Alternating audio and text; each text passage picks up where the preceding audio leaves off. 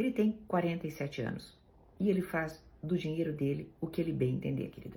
Olá, a seguidora que eu vou identificar aqui pela letra L mandou mensagem para mim em no Instagram e ela diz: Tenho 41 anos, sou divorciada há 5 e mãe de dois filhos. Tô namorando há quase dois anos. Meu namorado tem 47, já foi casado duas vezes, tem uma filha de 25 casada. Então ela tem 41, tem dois filhos pequenos. Ela diz os nomes, tudo, eu vou cortar tudo, tá? É, tem um namorado de 47 e que tem uma filha de 25, casada. Eu e meu namorado nos damos muito bem, temos um relacionamento cheio de paz e respeito.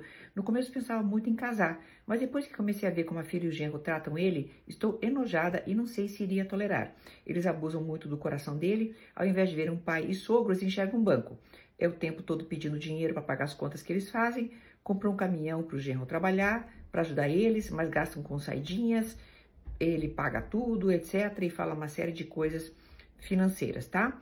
E aí já teve que praticamente gastar para comprar um novo. Até a ração do gato dela ele precisa comprar e pagar. Verdadeiros vampiros.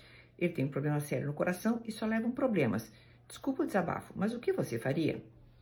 Bem, querida, vamos lá. Não casar é a melhor opção do mundo no seu caso, mesmo porque você tem dois filhos, né, querida? Então você tem dois filhos, já é separada, tem a tua casa e tudo bem. E aí a outra questão que eu quero te dizer é o seguinte: ele tem 47 anos e ele faz do dinheiro dele o que ele bem entender, querida. Isso é muito importante você ter em conta, muito importante.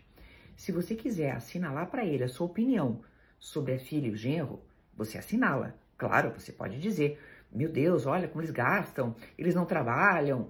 Qualquer coisa que você quiser dizer a respeito da sua opinião é válida.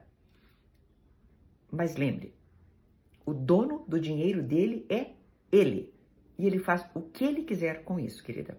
Sabe? Essa preocupação pecuniária me parece um pouco excessiva, já que você então é tem a sua casa, então faça o seguinte, querida.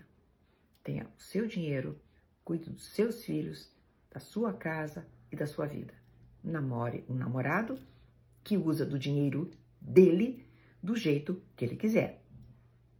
Pode dar opinião, mas não pode interferir, porque não é sua vida.